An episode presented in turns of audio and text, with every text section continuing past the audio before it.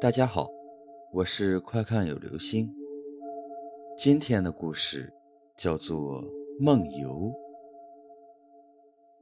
许多人、科学家、医生都会用科学来解释梦游。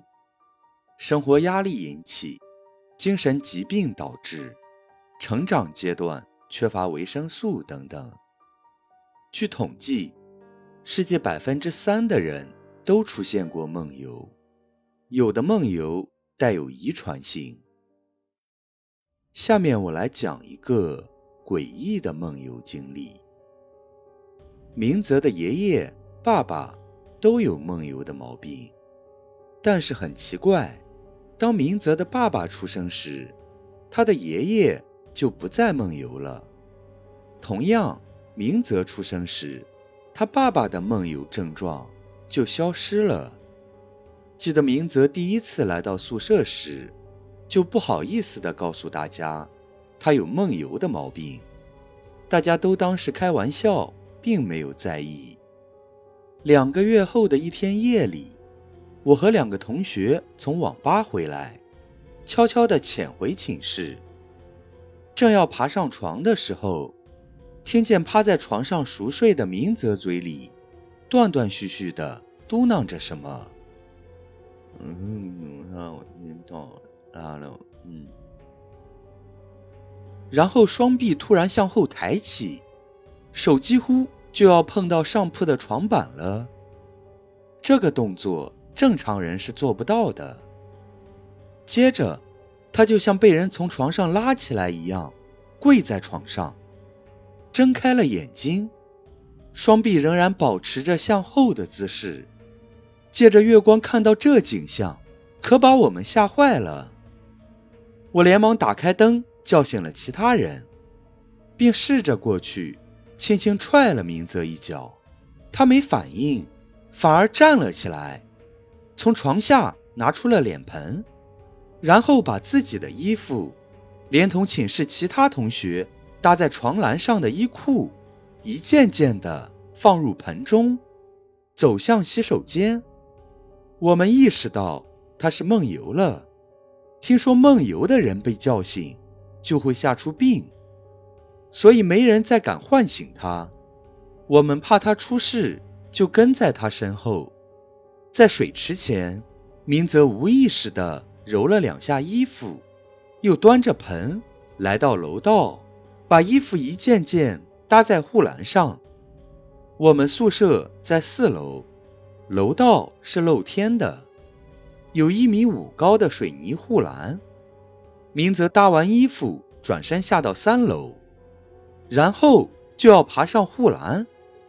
当时我们吓坏了，过去三个人去拉住他，没想到他狠狠一甩，把我们三个甩得老远，其中一个。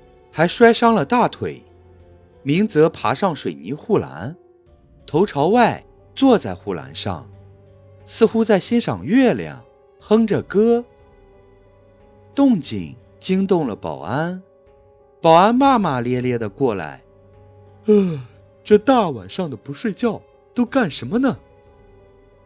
看到明泽后，保安以为他是要想不开，冲过去就抱住了明泽的腰。接下来发生的事，使我对梦游有了新的认识。明泽突然喊道：“走开！”那声音根本不是明泽平时的声音。然后就看到保安被明泽的一只胳膊甩了出去。明泽几乎都没有转身，那保安摔得不轻，半天都没有说出话。紧接着。明泽站到了水泥护栏上，那护栏也就二十公分宽。在我们惊呼的时候，明泽不要！明泽竟然沿着护栏开始奔跑，速度很快，姿势很怪，双臂垂在两侧，在远处看，一定认为他在飘。明泽很快就跑到了护栏的尽头。当大家绝望地认为他马上就会从楼上掉下去时，意外发生了。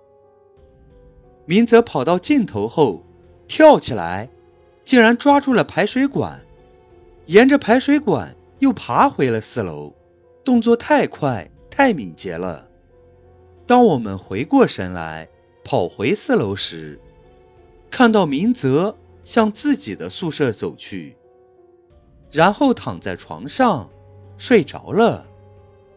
这件事当晚几乎惊动了整个宿舍楼的同学。使我最惊讶的是，明泽醒来后说的话。明泽说，那天晚上他记得我们说的每一句话，包括大家的惊叫，但是他不知道自己在做什么，也看不到我们。他觉得自己在做梦，但是怎么也醒不来。没过多久，明泽就被父亲带走，听说是转学了。以后就再也没有见过他。好了，这就是今天的故事。